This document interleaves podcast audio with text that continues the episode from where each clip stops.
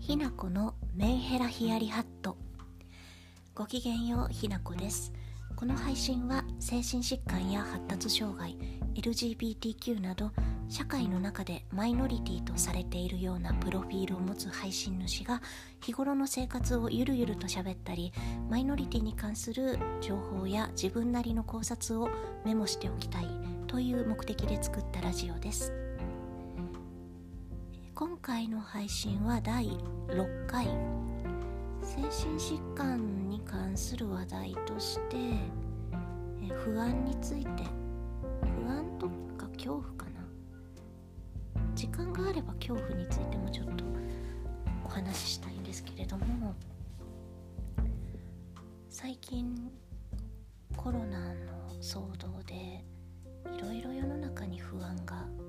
蔓延してると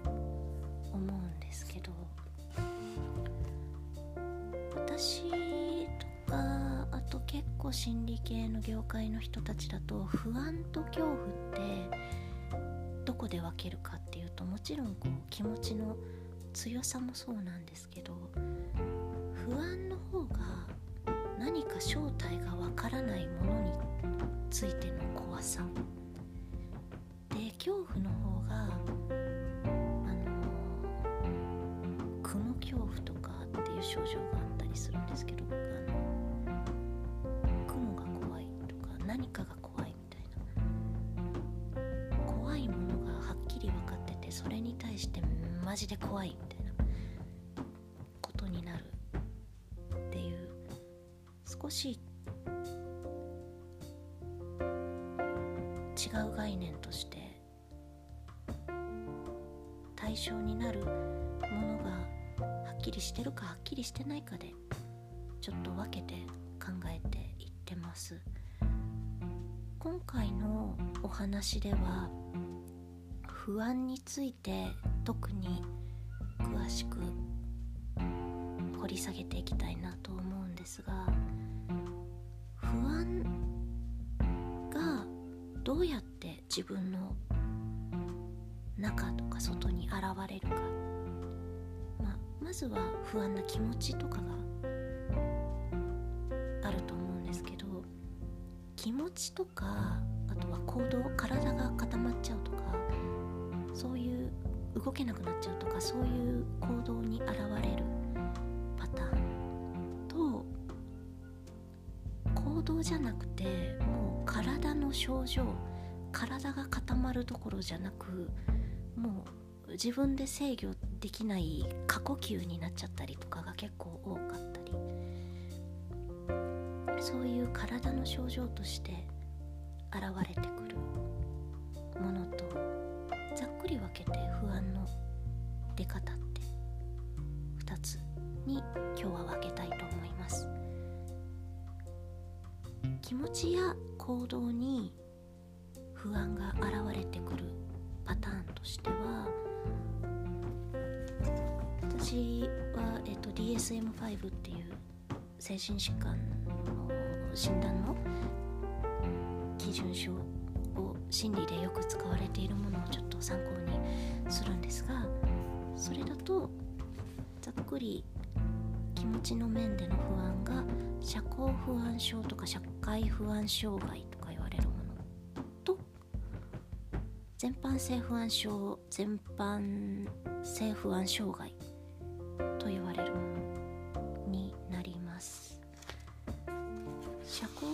症の方は自分が人の前で何かしなきゃいけない。自分が人に注目されるとかそういう機会の時にすごく取り乱したりちょっと頭の中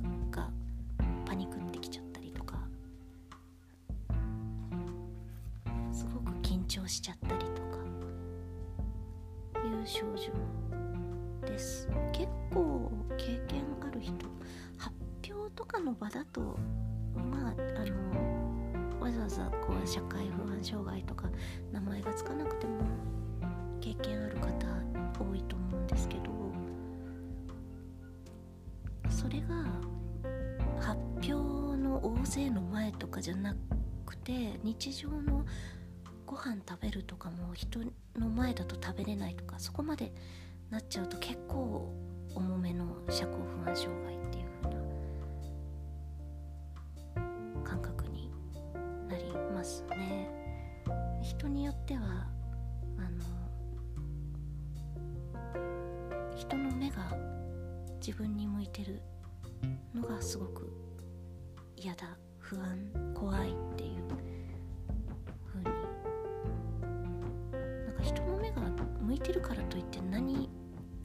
何が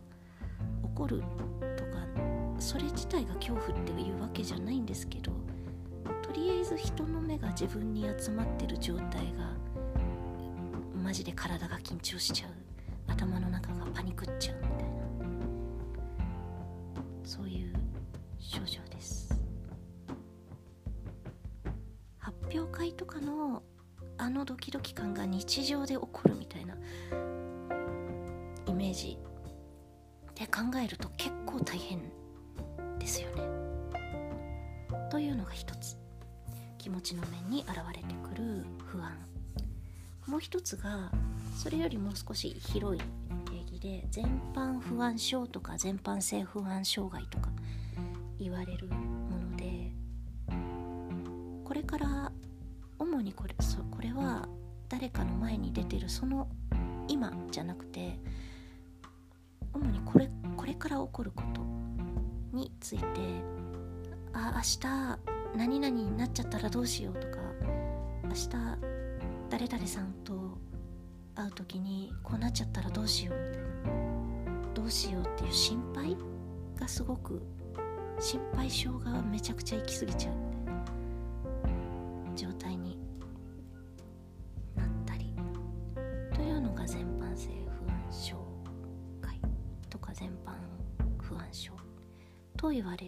ものです。で不安はその不安という気持ちによって眠れなくなっちゃったりとか疲れやすくなっちゃったりとかあの常に体が緊張してて体がガチガチになっちゃったりとかっていう体への影響も長い目で見た体への影響も結構現れる。にあることだと思うけどその不安が長く続くとか日常的にずっと不安になるとかなりやすい人だと結構不安で侮れない。体にも悪いしね。心だけじゃなく体にも肩こりとか多分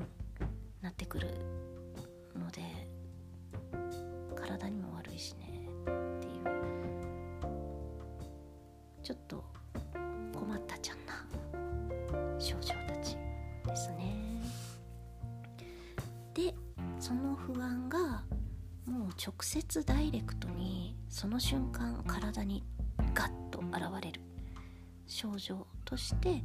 えー選択性関目場面関目とか選択性無言症とかとも言うんですけどに何か話したいのにその言葉が言いたいことはあるんだけど言葉が口から出てこないみたいな。緊張しちゃってとかそういうのをどう通り越し体から言葉が出てこないっていうもう本当に体の自分ではどうにもできない症状。不随っていうんですけどあのいきなりこう手が動かなくなっちゃうみたいなもんです。感じで。自分の体なのに自分でコントロールできないっていう状態になってそれが声音声に現れる。音声が発生できないっていう風な形で現れるのが選択性科目若い世代とかに多いですかね。若い世代とかお子さんとかにも多いかな。子供さんから若い世代の方少年少女の皆さんに結構多いようなイメージ。一つがこれは割とちょいちょい聞いたことあるかな。パニック症とかパニック障害と言われるもので突然不安に襲われて動悸とかめまいがしたり体が震えて息切れしたりあのま過呼吸にまあやばいこのまま死んだらどうしようみたいに。マジで苦しい。で過呼吸になった時って。過呼吸になったなってる時って体の中に酸素が溢れ返っちゃって普段いい感じで二酸化炭素と酸素とかいろんな物質で回してる血液の中が酸素酸素酸素みたいに体の中からすごい圧迫されてる感じ。だけどなんか自分の体は息を吸い続けているっていう。それも自分ではどうにもコントロールできない体の体が勝手にやっちゃってること。そういう状態になったりしてあこのまま死んじゃうかもしれない。しまうような障害。で結構怖いんですけど 割と怖いあの気持ち的にはね割と怖いものなんですけど、まあ、パニック障害とか過呼吸で死ぬ人とかいないので死ぬ患者さんとかはいないので絶対収まるもんではあるのであのとりあえず息を吐いて吐いて吐いて吐きまくるっていう自分の意識だけは体は勝手に吸っちゃってるから自分の意識だけは吐いて吐いて吐きまくるっていうような意識でであとは絶対これでは死なない。絶対これは収まるもんだっていうふうに言い聞かせてしばらくしてれば収まります。絶対に。というのがパニック障害パニック症パニック障害。ですね。なんかねパニック症はなんか一番効く不安系の症状で一番効くかな私のプライベートの日常生活でもあの仕事場の患者さんとかでも結構症状として現れてる人を割と見かける症状ですその他のね不安の症状とか気持ち行動体の症状とかもかなりねあの体バキバキになったり緊張したり寝れなくなったりいろんな弊害が現れてきやすいものではあると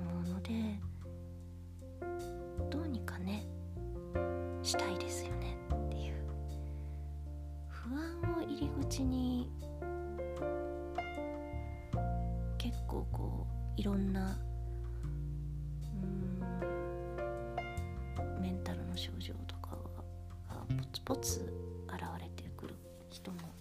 いたりするので不安って意外と侮れないなと思ってもともと不安になりやすい人もいると思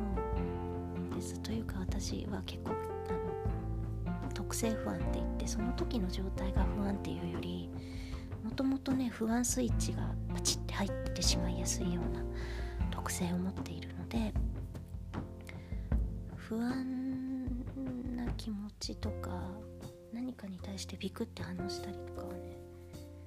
すごい反応性が高くてちょっと困っちゃうんですけど。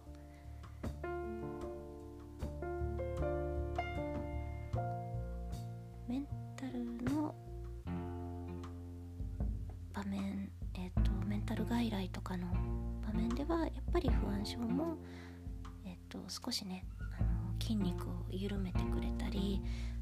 頭の中の過剰な興奮を抑えてくれる、ま不安もねあの脳の機能の興奮の機能が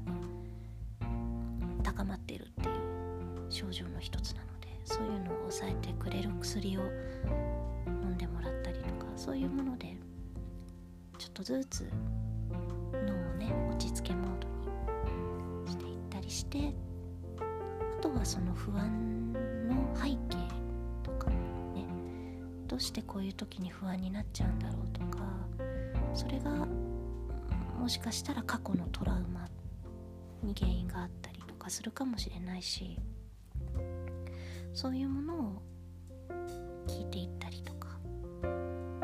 ちょっとずつ自分の不安の正体を解き明かしていくような作業したりもします。はい。これで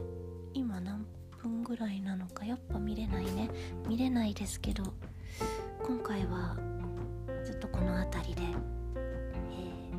ー、恐怖のことはあんまり触れられなかったんですが、えー、失礼したいと思います。ではまた次回お会いできると嬉しいです。ごきげんよう。